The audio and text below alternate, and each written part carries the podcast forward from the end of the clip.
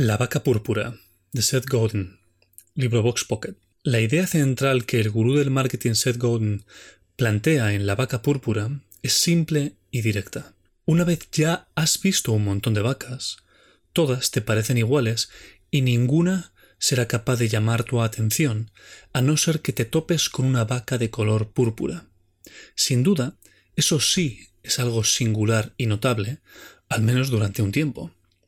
En definitiva, el marketing tradicional ha muerto. Si quieres vender tus productos o servicios en un mercado saturado y a un consumidor insensibilizado frente a la publicidad, debes apostar por la innovación. Debes crear, diseñar y vender de una forma novedosa que te permita destacar.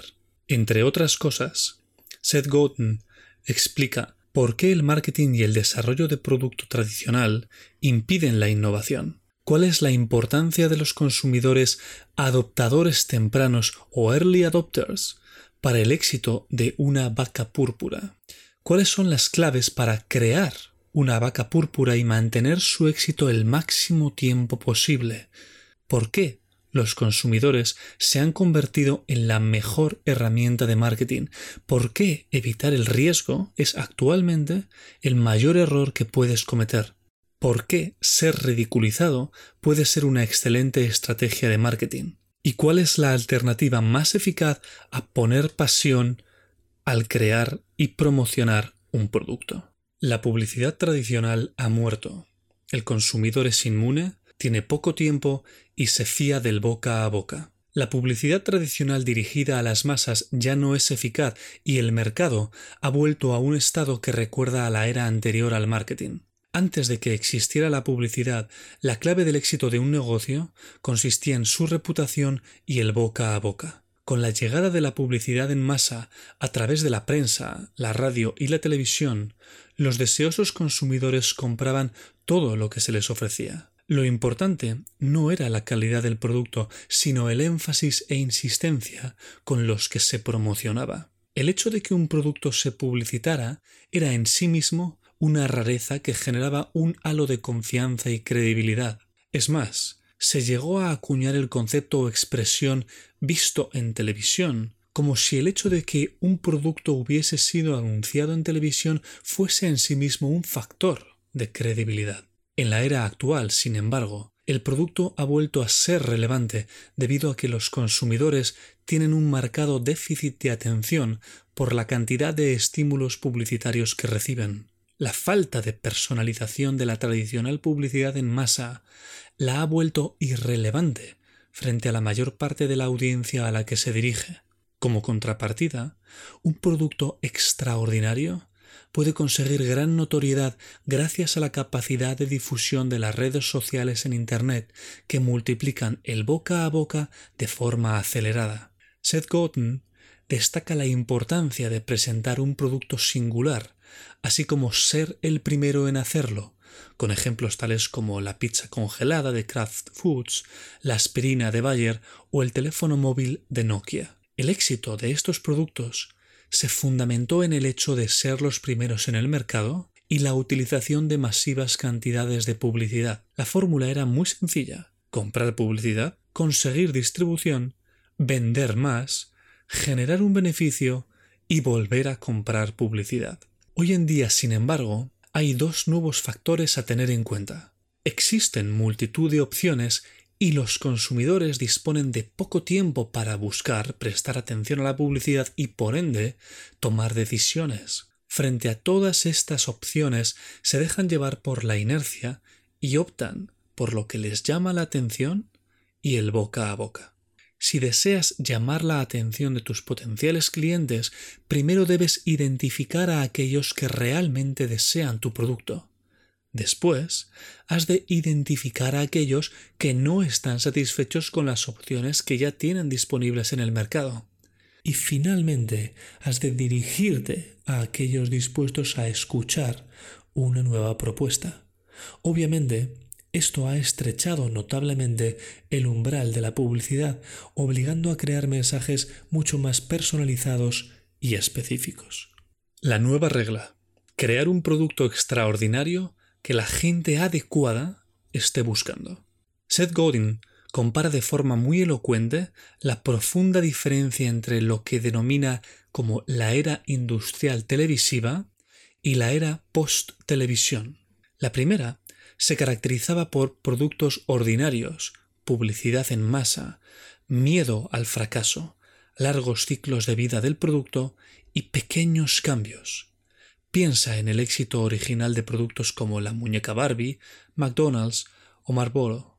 La era actual, sin embargo, requiere productos extraordinarios, publicidad personalizada e inicialmente centrada en los early adopters o adoptadores tempranos. El riesgo como modus operandi e implica cortos ciclos de vida de un producto y grandes cambios en el mercado y los propios productos. Piensa en el éxito de productos como Starbucks, las cartas Magic y el sistema operativo Linux. La clave de la publicidad ya no está en que el consumidor sea consciente de la existencia del producto, sino de que éste sea absolutamente genuino. E incluso en esos casos, el ciclo de vida del producto será mucho más breve que en el pasado. Este autor insiste en destinar un producto a la gente adecuada, para lo cual se refiere a los distintos tipos de usuarios y consumidores de la conocida curva de Moore. Los innovadores, quienes quieren utilizar lo nuevo antes que nadie por el solo hecho de que es nuevo, los early adopters o adoptadores tempranos, quienes quieren utilizar lo nuevo para aprovechar sus beneficios antes que nadie, la mayoría temprana y la mayoría tardía, que constituyen el grueso de los consumidores, quienes buscan la seguridad de productos consolidados y testados en el mercado, y los rezagados, quienes tienden a utilizar productos obsoletos. Aunque sea muy tentador intentar dirigir tu nuevo producto directamente a los consumidores mayoritarios, es imprescindible respetar la evolución del mercado y hacer grandes esfuerzos de marketing con los innovadores y los early adopters, pues son ellos quienes marcan el camino para los demás. Ellos están dispuestos a probar nuevos productos y si les gustan, son apasionados evangelizadores de dichos productos y las marcas que los fabrican. A esto último es a lo que Seth Godin se refiere como ideas que se propagan. Además, a menudo vender a los innovadores y adoptadores tempranos resulta más lucrativo que vender a las masas porque aquellos suelen ser consumidores intensivos. Es decir, hay que crear un producto genuino que atraiga a los adoptadores tempranos, pero que sea suficientemente flexible como para que el resto de consumidores estén dispuestos a utilizarlo cuando otros ya lo hayan probado. Seth Godin utiliza el ejemplo de la progresión escalonada de las cámaras digitales sustituyendo a las cámaras analógicas, la cual comenzó con los adoptadores tempranos para después ir adaptándose al resto. Hoy en día, no obstante, podríamos hablar de cómo dichas cámaras digitales están siendo amenazadas y desplazadas a su vez por las cámaras integradas en los smartphones. El riesgo como nueva estrategia de éxito y posicionamiento en el mercado. Habitualmente, las empresas son muy reticentes a asumir riesgos en lo que se refiere al lanzamiento de nuevas ideas al mercado. Sin embargo, para tener éxito hoy en día es necesario superar el miedo al fracaso y apostar por ideas rompedoras y novedosas. Después de todo, en un mercado tan saturado como el actual, mantenerse dentro de los estándares equivale a ser invisible. A menudo se apuesta por la estrategia de seguir al líder. No obstante, este planteamiento te deja a merced de los líderes del mercado e hipoteca el desarrollo de tu negocio, pues jamás estarás a la cabeza de tu sector. Y lo que es peor, tu negocio carecerá de la experiencia necesaria para innovar y adaptarse a los cambios cuando estos lleguen.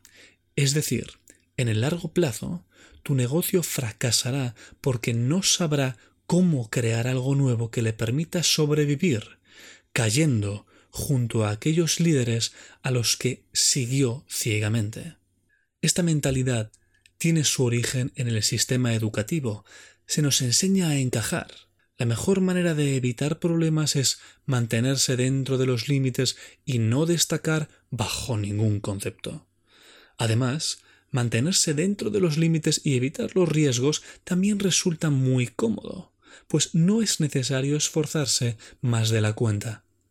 En los negocios, esto se traduce en evitar riesgos durante las vacas flacas y relajarse durante la época de abundancia porque no hay presión por mejorar. Ambos argumentos no son más que pretextos para evitar el riesgo. Seth Godin señala que se nos ha enseñado equivocadamente que la crítica equivale al fracaso. Sin embargo, la crítica suele ser un indicio del éxito inminente. Por ejemplo, Bob Dylan fue criticado cuando actuó en el Newport Folk Festival con su instrumentación eléctrica. Fue acusado de traidor por los puristas. El tiempo, sin embargo, terminó consagrando a Dylan como uno de los grandes cantautores norteamericanos. Las claves para crear una vaca púrpura. Un producto o negocio innovador.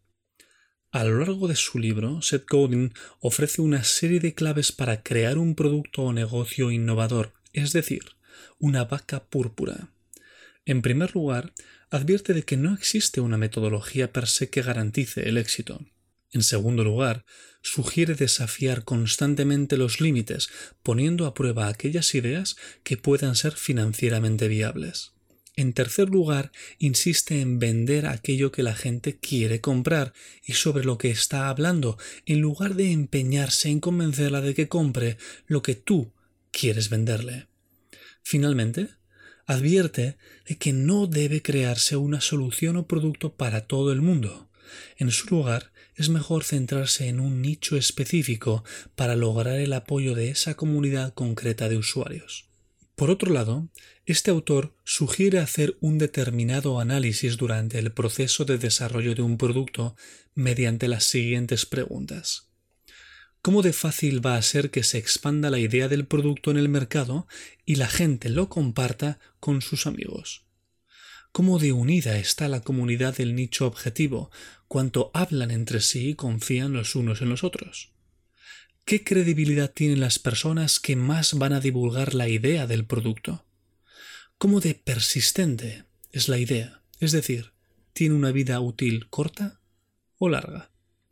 Seth Godin ejemplifica los productos y negocios innovadores con casos como Google, Amazon, Ducati, Starbucks o la HBO.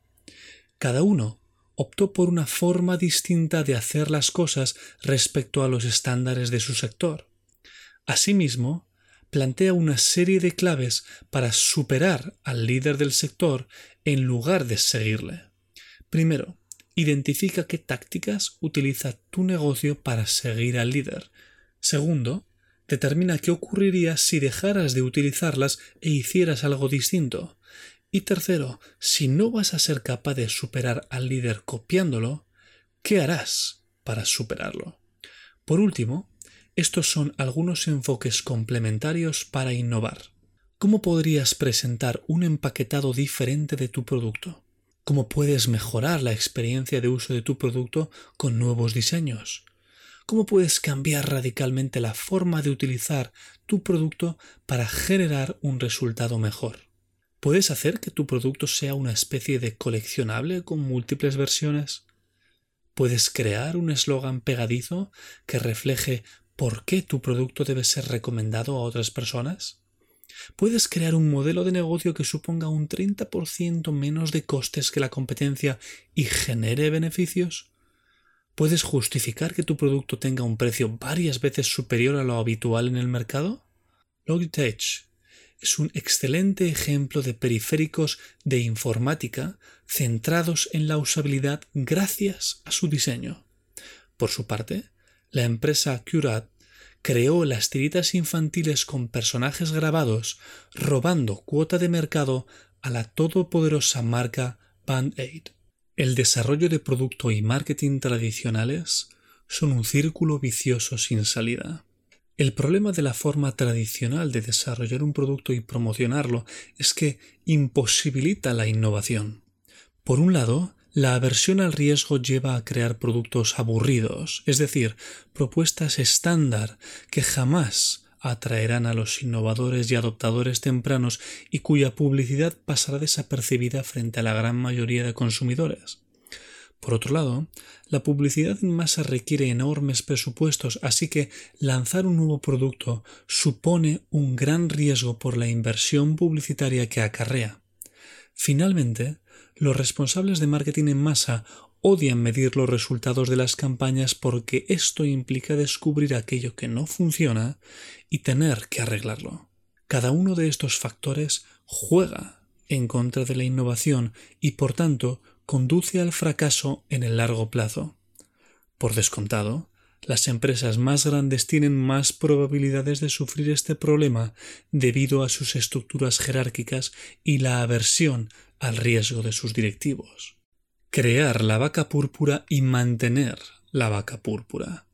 Las pequeñas y medianas empresas disponen de más flexibilidad que las grandes multinacionales, de forma que tienen más probabilidades de crear la próxima vaca púrpura.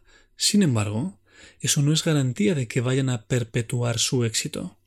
Ser el primero supone grandes ventajas, pero es imprescindible saber mantener viva a la vaca púrpura y prepararse para el futuro, pues las tendencias del mercado cambian rápidamente.